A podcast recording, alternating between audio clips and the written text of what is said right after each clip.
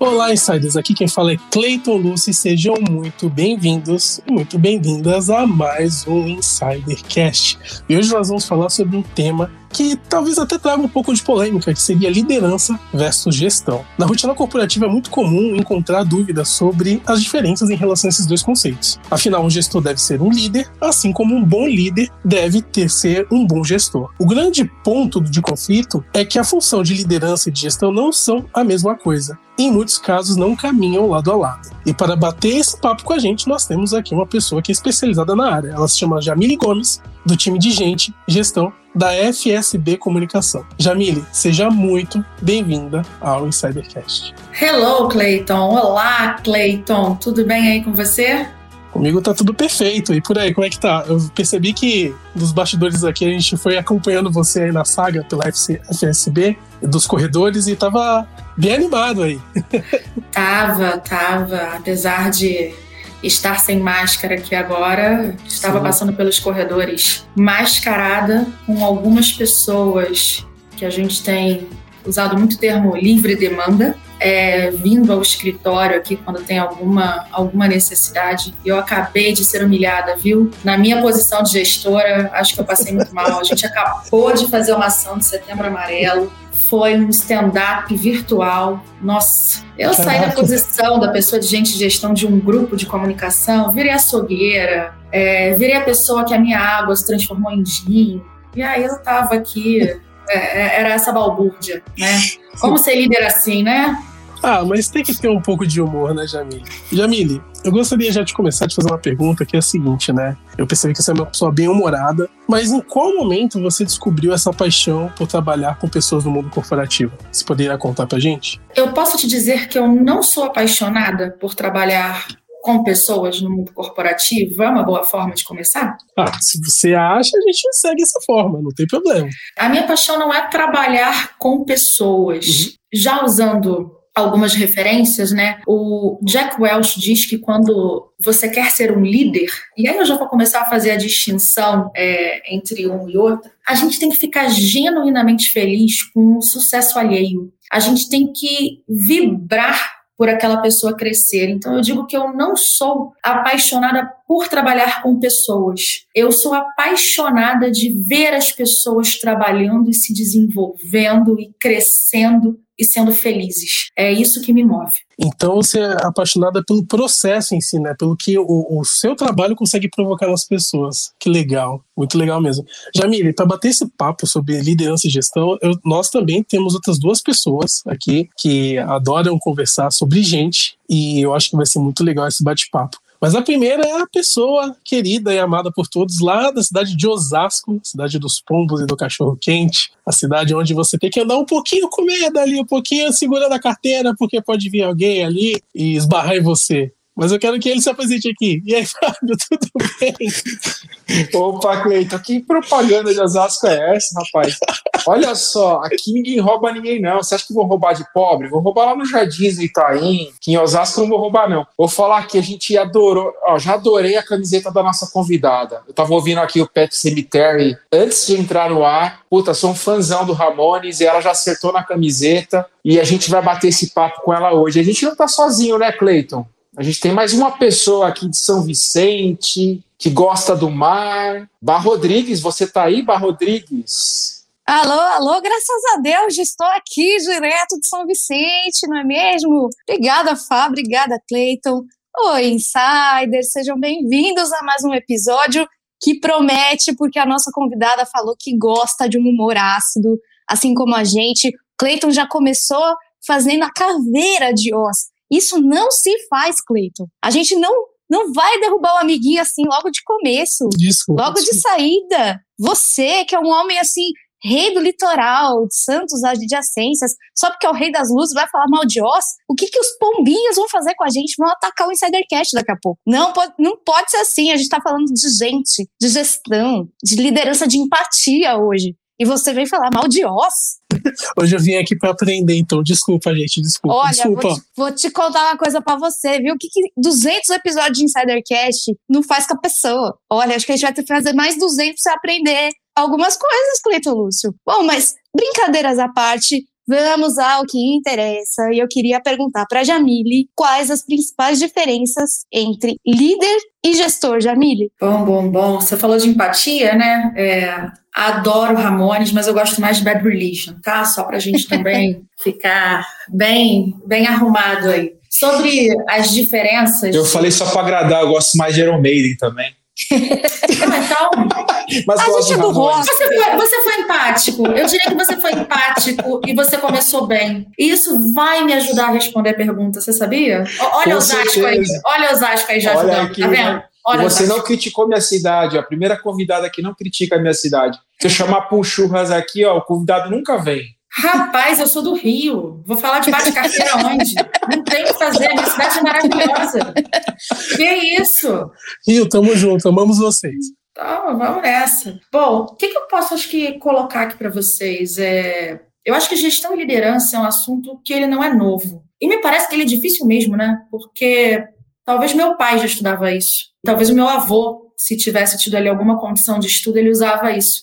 Só que eu vou começar usando o exemplo do meu avô. O meu avô, ele não tinha instrução, só que ele tinha uma sapataria e ele precisava fazer uma gestão. Ele tinha que organizar ali de alguma forma todo o atendimento aos clientes, como ele ia fazer aquele trabalho ali de gestão financeira, ou seja, quanto ele ia cobrar por cada serviço, o controle de qualidade do que estava sendo feito ali para ser entregue para aquele cliente. E depois ali todos os custos que ele tinha, né, de pagamento de profissional, até o aluguel da loja. E isso talvez fizesse dele um gestor, porque ele, de alguma forma, apesar dele estar numa sapataria, é, ele tinha uma disciplina única, que era olhar as demandas e deixar de fazer o que ele mais gostava, que era se preocupar com a costura do sapato em si ou com a qualidade da forma. Ele tinha que estar preocupado com o resultado, ele tinha que estar preocupado com as demandas que ele precisava e como ele direcionava cada um, como ele direcionava para que aquela pessoa fosse bem recebida, como ele direcionava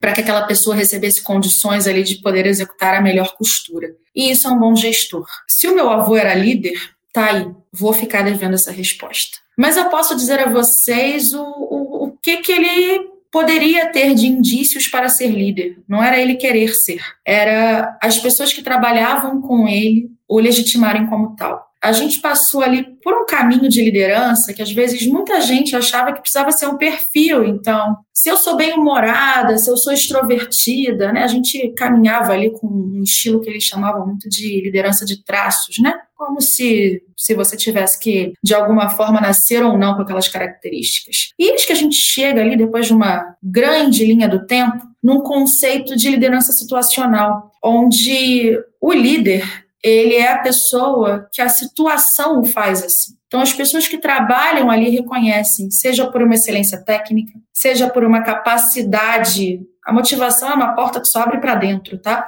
Mas pela capacidade de tocar aquele indivíduo para ele querer abrir aquela porta. E, por fim, o líder se faz líder quando não necessariamente ele é o gestor. Ele pode ser simplesmente a figura de referência de um time, inspirar outras pessoas, direcionar outras pessoas e muitas vezes eu posso ter um líder que não é o gestor do time. Vocês podem falar para mim assim, poxa, o melhor dos mundos é a gente ter o gestor que é o líder. Sim, mas se eu tiver um gestor que ele já entende que ele tem ferramentas, que ele não está numa figura de um sequestro emocional e que existe uma outra pessoa que pode ajudá-lo nessa gestão e ter esse quê de inspiração, ele já está no caminho, eu diria assim, a passos mais adiante ali daquele gestor que pretende olhar o time e não sabe por onde começa. Jamile, você exemplificou muito bem uma questão, essa questão, principalmente porque a gente faz uma confusão. O líder nem sempre é o gestor. Você tem lideranças dentro dos times e pessoas que influenciam as outras. O, o líder ele é o, a pessoa a ser seguida, a pessoa que consegue influenciar. E muitas vezes ele tem mais poder de influência do que o próprio gestor, por incrível que possa parecer. Na minha carreira, eu tive mais gestores eu, vivenciei mais com gestores do que líderes. E muitos, a maioria dos gestores não eram líderes, por incrível que possa parecer. Porque você vê uma liderança um pouco, até um tema que a gente vai entrar mais para frente, mas uma gestão um pouco dura no mundo corporativo, né? pouco humanizada, pouco empática, como se diz. A gente até fala que falta amor realmente no mundo corporativo. Isso aqui é uma das bandeiras que a gente traz aqui no Insidercast. Discutir por que, que não se pode amar no mundo corporativo. Por que, que você tem que criar um, uma armadura para você liderar outras pessoas ou gerir outras pessoas. Eu queria saber se é importante o líder se desenvolver, o gestor, se desenvolver na liderança também. Ter um equilíbrio entre os dois não dá para ser só gestor e não dá para ser só líder num processo de hierarquia. Como que você pensa sobre isso, Jamile? Rapaz, não tinha mais fácil, não? Pula essa, pula. Um milhão de dólares pula, essa pergunta, hein? Pula, rapaz, a pergunta do milhão. Eu posso falar um pouquinho do grupo FSB? Claro. É, eu acho que talvez isso ajude. O é grupo FSB agora, hein? É, é total merchan. O grupo FSB ele é composto cada vez mais por mais empresas. O grupo FSB originalmente ele vem da FSB Comunicação, por ser ali a empresa que está há 40 anos no mercado. E a gente sempre foi muito orientado ao resultado, Fábio. Então, o que a gente precisava era de fato de gestores que entendiam conceitos básicos, não de um trabalho de uma agência de comunicação, como era tempos atrás, muitas vezes de contar a história do cliente naqueles canais de mídia tradicional, né? A gente precisava de pessoas ali que olhassem o quanto aquele cliente pagaria e como a gente sempre faria com que o intangível fosse superior àquele dinheiro investido. E isso era o que faziam os gestores. Quando a gente aprende, aliás, nesse processo de aprendizado, porque eu preciso falar que isso é um caminho e está em construção, e chega uma empresa como a Loures, que não tinha 40, mas tinha 4, 5 anos, a gente entende que ali existiam pouquíssimos gestores, mas muitos líderes, porque eles caminhavam com uma tratativa que era essa da inspiração. E eu vou puxar uma palavra-chave que você me traz, que é a empatia talvez eles não tivessem uma força de crescimento tão desejada. Talvez ali eu tivesse pessoas que deveriam direcionar outras para criar subsídios de boas entregas, de se manter vivo no negócio. Mas elas olhavam o outro genuinamente. Elas olhavam um a um e elas falavam: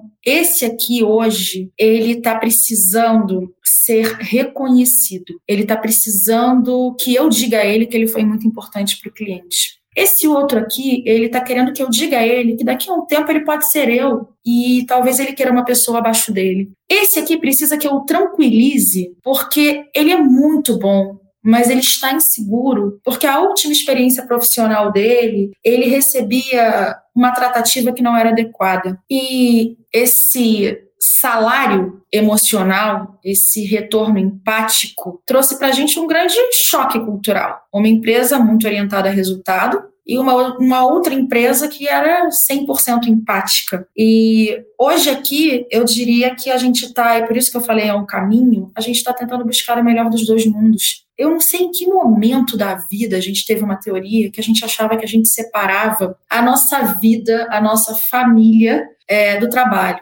Felizmente, um pouco antes da pandemia, isso começou a ser discutido, porque isso não existe. Existem pessoas que têm sonhos, existem pessoas que têm marcas e elas levam aquilo. A gente não separa. E a pandemia, impossível não falar dela, ela veio para mostrar que a gente não separa mesmo e que a gente precisa aprender a fazer esse equilíbrio da empatia, mas que se a gente não tiver focado no resultado, no que tem que entregar, e nesse papel de gestão, Fábio, a gente não vai chegar lá, porque a gente vai se perder na troca com o outro e a gente não vai conseguir alcançar o que uma organização precisa, que são aqueles resultados, que são aquelas entregas. E hoje no nosso grupo, a gente vem fazendo essas trocas. Não é fácil, não é simples, tem conflito, tem divergência de opinião, mas eu diria que tem soma. E o melhor, tem diversidade para que a gente faça esse caminho e essa gestão legitimada acontecer. Sensacional, Jamile. Quais são as principais novidades em ferramentas de treinamentos para formar bons gestores e líderes? Eu não sei se eu falaria de novidade, não. Eu falaria do, dos bons e velhos mecanismos de segurança psicológica. Eu falaria do bom e velho contrato psicológico. É, eu falaria da boa e velha transparência, do suportar tecnicamente o profissional que está do outro lado, para que ele possa ser um gestor e também um líder. Eu acho que a gente pode fornecer instrumentos para que esse gestor aprenda a fornecer feedback acerca daquilo que é esperado. Só que para fornecer feedback acerca daquilo que é esperado de cada profissional, ele precisa saber muito bem o que, que cada profissional tem que entregar. E o profissional está alinhado com isso eu falaria de uma prática que é o não sequestro psicológico é, e do entendimento de que o gestor ele está ali também para ter uma troca e um aprendizado com o time. Colocaria ainda que nessa prática, gestão do tempo a boa e velha gestão do tempo é fundamental, porque o gestor ele precisa saber com quem ele deve investir mais tempo e com quem ele deve investir menos tempo. Então eu iria com não com novidade, porque às vezes a gente quer né, uma novidade, a gente quer uma ferramenta, a gente acha que vai ter um aplicativo que vai facilitar a metodologia one on one. E eu não vou mais fazer aquela boa e velha avaliação anual, porque isso é coisa do passado. Eu não vou querer mais trabalhar com contexto de curva forçada. Eu vou querer trabalhar assim na inbox, mas eu preciso entender o que é potencial, o que de fato é desempenho, mas no final do dia, Cleiton, o que a gente precisa, na verdade, é saber o que, que o profissional daquele time, do outro lado, precisa fazer, precisa entregar, mas principalmente o que ele quer fazer e como ele está. Então, eu não te diria novidade, eu te diria atenção e humanidade. Ó, tem uma rima aí, viu? Jamile falando em rima e mudando um pouco o rumo da prosa, chegamos agora a nossa pergunta coringa. Ah, meu Deus, conhecer... isso eu não ensaiei, hein? Ah, mas é assim que é bom, você ensaia assim, ó, direto, reto, objetivo. Eu quero que você escolha, por favor, um número de 1 a 10. Eu vou no número 9. Muito boa escolha. O 9 é um número que quase não aparece por aqui. É, eu não sei porque o, o 7 aparece muito, o 8 tem aparecido muito, mas o 9, o 10 e o 1 quase não aparecem. Bom, pergunta número 9. Quero saber de você, além de Bad Religion e Ramones, queria saber o que mais você curte. Será que tem alguma playlist de churrasco na Laje do Rio, né? Aí na, na sua playlist, no seu Spotify. O que mais toca no seu, na sua playlist, no seu Spotify, no seu radinho? No meu radinho toca Criolo, toca Emicida, mas eu confesso que toca Anitta e Ludmilla pra caramba. É hoje! É hoje! E hoje eles não escapam, porque eu vou perguntar para os meninos também. Fábio Oliveira e Cleiton Lúcio, o que, que toca no radinho de vocês? Vai lá, Cleiton. Eu sempre respondo a mesma coisa. Eu Iron Maiden. Eu sou mono. Não, fala a verdade, não tem um pagodão assim das antigas? Não tem um só pra não, contrariar, um catingueleu, um lua vai? Nem sertanejo, nem pagode, nem. Eu tenho certeza que ele tem evidências. Eu tenho certeza. Quem não certeza tem evidências na que escondido tem evidências. Não consigo. Eu até fujo da festa que toca. o ah, então, você vai mudar isso. Festa de família. É, não, não consigo. A gente vai transformar isso, relaxa, Fábio. Você vai começar a gostar assim, relaxa. A gente traz ele pros quiosques aqui de Santos, de São Vicente, aí ele Exatamente. vai ser obrigado a ouvir. Não, não precisa ser algo assim tão moderno, assim, mas abrir um pouquinho o leque, né? Vai abrindo um pouquinho o leque pros outros ritmos musicais. Cara, eu gosto de tudo. Você falou crioulo, né? Tem uma música muito legal, acho. É, eu acho que é do crioulo, viu? Que é aquela Não Existe Amor em SP. Eu acho sensacional. É dele mesmo. É, dele. é uma é músicas para ouvir no frio e no, na chuva, né? Tipo, pra você refletir ali bem sobre a vida. Emicida é muito legal, né? Eu gosto muito do Emicida mais antigo, eu confesso que eu, ultimamente não, não tenho acompanhado ele, mas aquela música Triunfo, Vai, Levanta e Anda, são músicas que eu gosto do Emicida. Cara, eu gosto de rap, eu gosto de rock. Vocês estão falando aí de Ramones e tal. Pô, eu gosto de Metallica, cara. Sou da época do Metallica. E aí tem gente que torce o nariz, né? Fala, ah, Metallica é isso, Metallica é aquilo. Mas, cara, eu gosto, fazer o quê, né? É a vida. Gosto de Você tudo. Você sabe que eu fiquei em dúvida se eu botava a camisa do Ramones hoje ou do Nirvana. Pô, Nirvana é legal, ah. hein?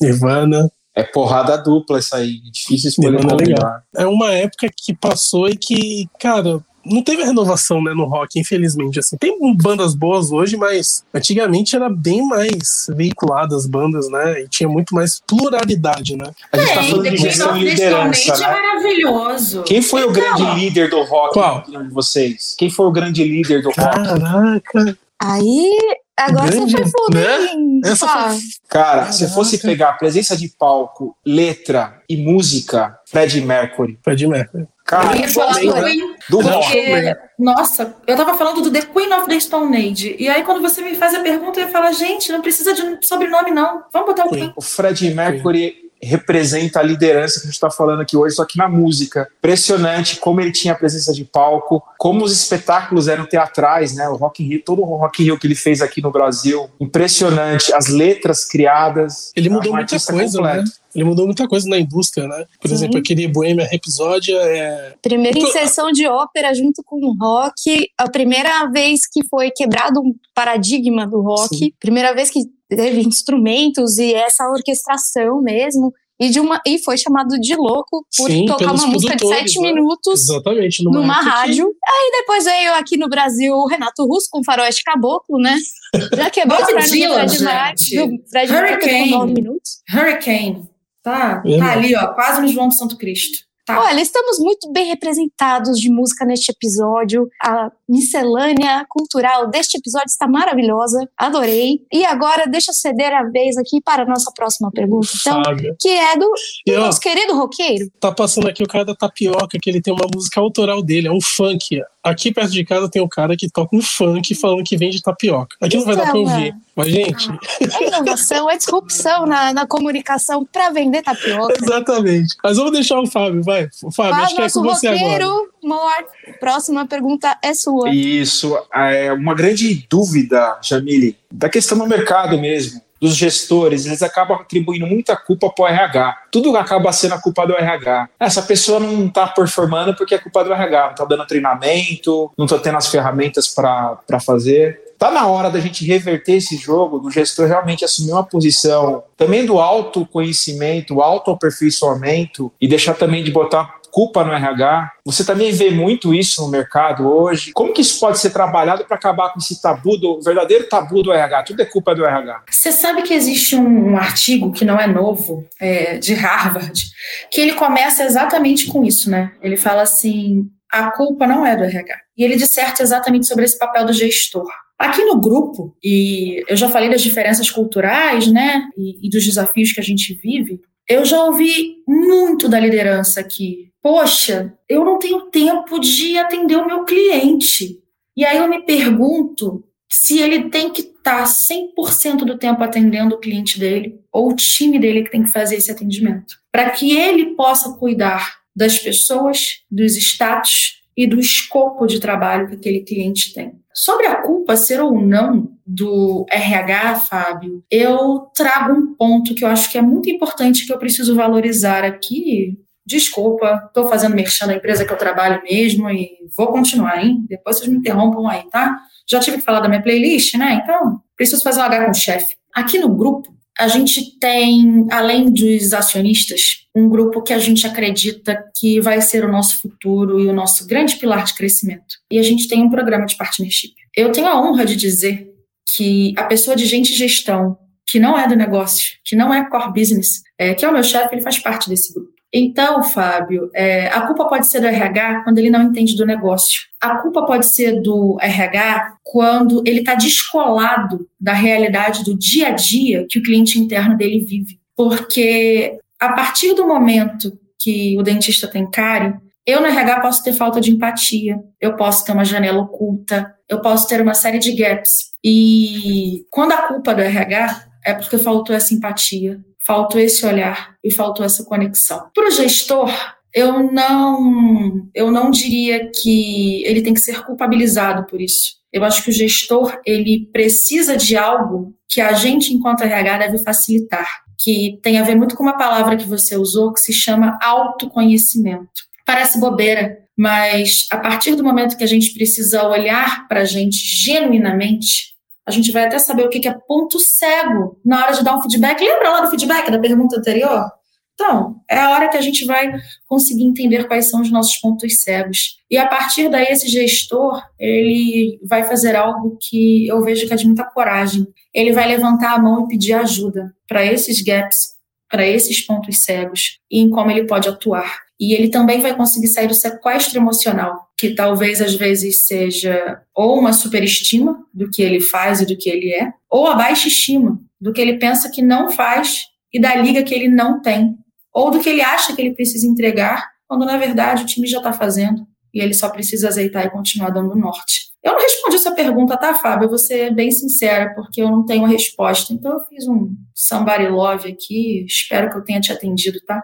Perfeito. É, é melhor, às vezes, ser sincero e falar do que ficar ali, né, embromando, embromando e falando coisas, palavras, frases de jargões lindas e maravilhosas que não levam a lugar nenhum. Jamília, eu vou te fazer uma pergunta, mas eu acredito que você já respondeu um pouquinho lá no começo, e se você respondeu, você aprofunda, tá? Que é o seguinte: o que mais te motiva a trabalhar na área de gestão em gente aí dentro na FSB? Eu poderia dar a resposta que eu dei no começo. Eu vou dar Sim. uma resposta completamente diferente. Hoje no grupo, eu mato um leão por dia. Eu mato um leão por dia porque a gente está em franco crescimento no meio de uma pandemia, que eu tenho represa de formação, represa de qualificação e, incrivelmente, se eu começo a ter mais cliente e mais necessidade instalada de serviço, eu tenho mais demanda de oportunidade. Alô, insiders! Querem vagas, oportunidades de atuação no mercado de comunicação? Acesse a FSB e a Loures na GUP, veja o que temos em aberto, nos curta e siga no LinkedIn. Pronto, momento merchan finalizado. O que me faz estar aqui, Clayton, é exatamente isso. É eu ter autonomia para saber o que eu preciso fazer. E o que me faz estar aqui hoje é estar diretamente conectado ao meu negócio. Eu sei da importância que é eu ter presença nas redes sociais. Eu sei da importância que é os meus acionistas serem ativos no meu LinkedIn e levantarem bandeiras sobre o futuro do setor e do segmento que eles caminham. É isso que me faz estar aqui porque eu aprendo, eu sinto que as pessoas têm empatia por mim. 90% dos meus clientes internos têm empatia por todos os momentos pelos quais eu já passei aqui. E eu tenho nove anos de casa. Nove anos de casa, nasci no dia nove, estamos no mês nove, desculpa aí a temporalidade, mas olha aí por que, eu não podia escrever, né? Não dava para escolher um outro número que não fosse o nove. Então acho que isso diz aí um, um pouquinho de, de algo aí que eu tenho que passar para vocês falando sobre um pouquinho de algo de muito que você tem para passar para gente. Agora a gente quer saber de você, Jamile, quais foram os seus desafios pessoais e profissionais que te trouxeram até aqui? Agora é a hora de tirar o crachá da FSB da Jamile para conhecer a Jamile gestora, a Jamile pessoa, a Jamile fã de rock, mas a Jamile que trilhou todo esse caminho para chegar nesse número 9, nesse ano de 2021 e onde a gente está hoje aqui. Conta um pouquinho pra gente, por favor. É fácil falar, viu? E dá um orgulho danado. Dá um orgulho danado, insiders, porque eu sou a primeira geração de nível superior da minha família. Até então, ninguém na minha família tinha concluído qualquer faculdade. E eu consegui concluir. Então, vocês imaginam um momento ali, não da formatura, mas quando a gente tem a noção de que a gente acabou aquilo, né, e, e, e quebrou um paradigma, sabendo do percentual que é, é, na população brasileira a conclusão de um ensino superior nesse país. E isso me deixou muito feliz, porque a Jamile Pessoa, a Jamile Sem Crachá, ela acredita na diversidade. Jamile Pessoa, a Jamile sem crachá, viveu numa família que teve casos de soro positivo quando todo mundo dizia que você não tinha comportamento de risco, mas que você era o risco. É, a Jamile tem casos de portadores de deficiência na família e viu como era o preconceito dos próprios familiares. A Jamile que está aqui falando com vocês tem em algum lugar aqui nesse, nesse mundo um pai que era negro e a Jamile consegue entender muito bem o que, que ela poder não ser direcionada para um elevador de serviço sem que isso gere qualquer tipo de dúvida. O meu caminho trilhado até aqui, eu diria que foi exatamente o dessa segurança psicológica, né? Que mato alto é esse familiar que eu preciso desbravar? O que, que eu quero provar para mim mesma? Até onde eu posso ir de alguma forma? E isso me tornou em tudo que eu sou. E talvez de desafio, eu diria que eu sempre fui o meu maior desafio, porque durante muito tempo eu não queria me conhecer. E olha que eu fiz a faculdade de psicologia, hein? Jesus amado. Isso era que é ponto cego, viu? Esse era o próprio ponto cego, assim, que eu tinha. É, eu não queria lidar com essa realidade, eu não queria entender essa realidade. Então, talvez o, o meu principal desafio tenha sido esse do autoconhecimento. E outra coisa que eu preciso confessar para vocês, outro grande desafio é a Jamile gestora e a Jamile líder. Cara, que dificuldade que é a gente tentar olhar para o outro, né? É, sem que a gente fale da gente mesmo, ou que aquilo ali seja um espelho, ou que a nossa vida seja só o único exemplo. Que dificuldade é ter conversa difícil. Que dificuldade é explicar para o outro que você pode ter falhado na comunicação do que você esperava dele. É, e que dificuldade é contar para o outro de uma forma humanizada. A gente também já falou desse nome aqui, né? Humanidade, humanizado. Falar para o outro que ele não foi capaz de cumprir aquilo que a gente tinha como meta e como resultado. Não sei se eu respondi, espero que sim. Olha a minha insegurança vindo aí algumas vezes. Já perceberam? Tá vendo por que, que eu sou ácida? Até a gente já sabe aqui o que, que vicia, o que, que não vicia, como vai, como caminha.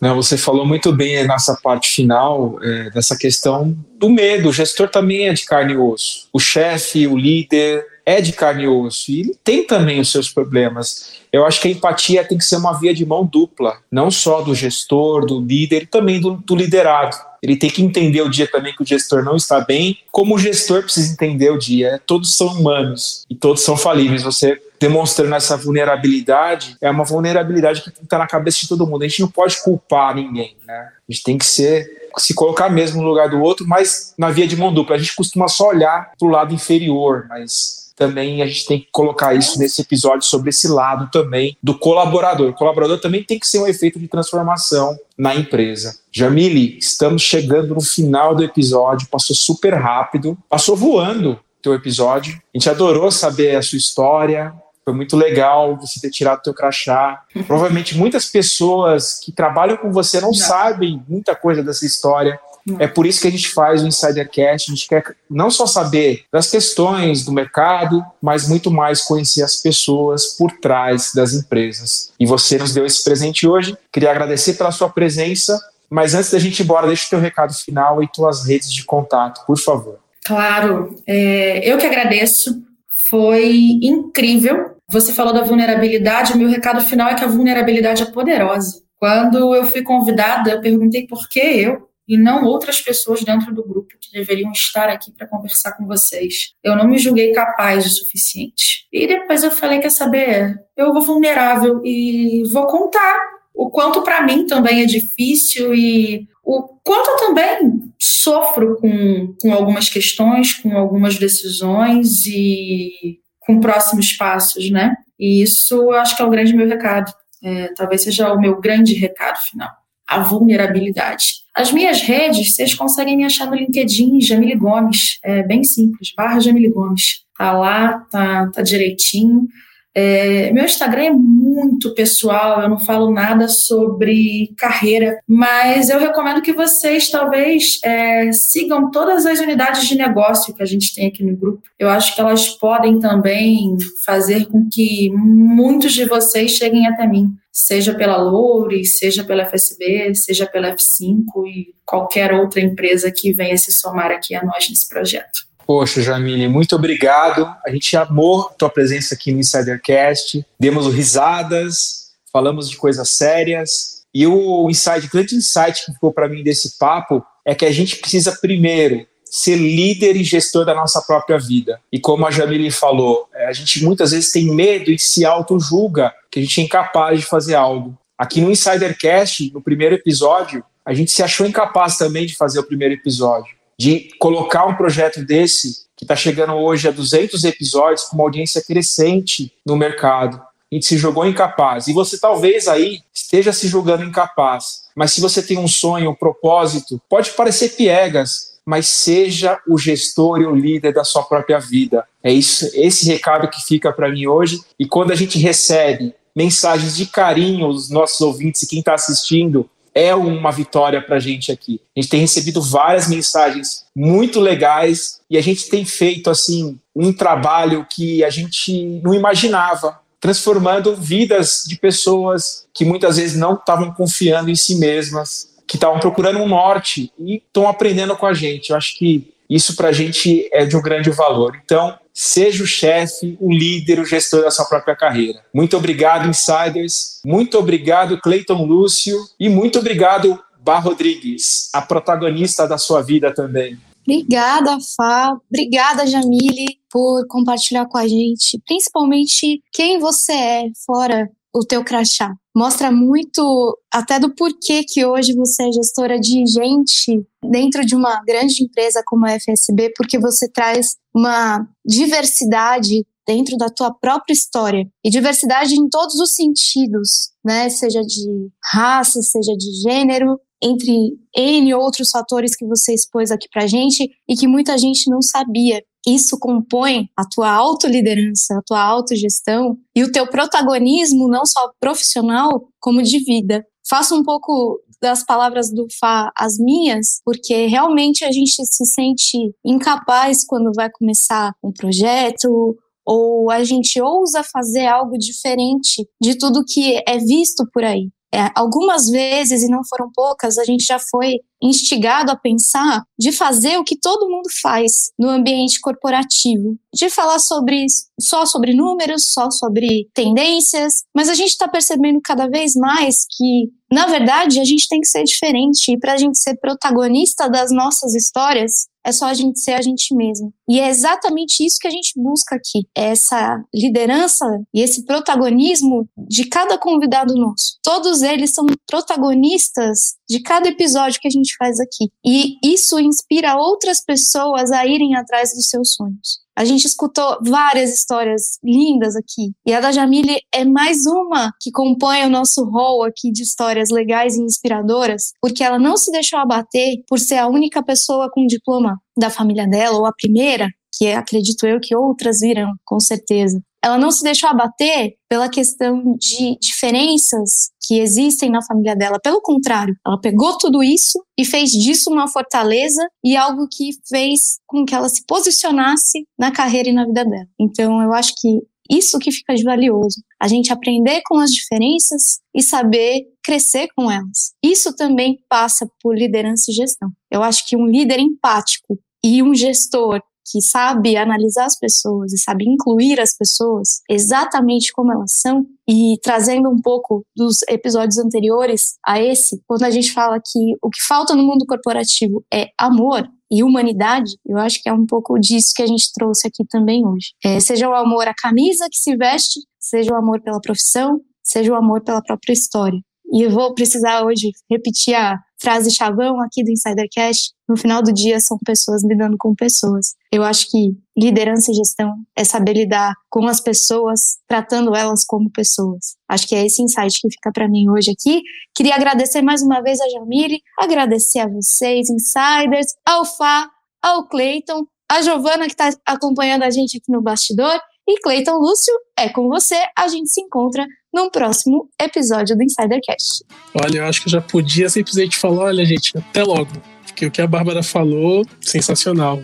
Não, tiro nenhuma vírgula do que ela falou. Obrigado, Gil, pela indicação. Acho que foi uma indicação super acertada. É, o que eu percebi na, na história da, da Jamila é o seguinte, né? Ela é uma pessoa brincalhona, mas dá pra perceber que ela passou por vários desafios e várias provações e ela superou tudo isso. E parabéns, viu? É por isso que você chegou onde chegou, porque você é uma pessoa determinada. Você é uma desbravadora. Eu gosto muito de falar isso para as pessoas, como eu percebo. Porque, assim, é, ser o primeiro numa família é realmente para poucos ser o primeiro a fazer uma faculdade é realmente para poucos, ser o primeiro a, sei lá, ser milionário é para poucos. Então nós somos desbravadores aqui. É, curiosamente, a minha família é do Rio de Janeiro também. Curiosamente, eu sou a primeira geração que está fazendo uma faculdade também. Quer dizer, eu tenho um tio, mas não consanguíneo, que fez uma faculdade. Mas assim, a gente percebe realmente que agora que a, a educação está chegando para a maior parte das pessoas. Mas ainda assim a gente precisa lutar e batalhar para ter esse diploma, né? Eu tava falando com a Bárbara aqui no bastidor que como é transformador você ter uma profissão, né? como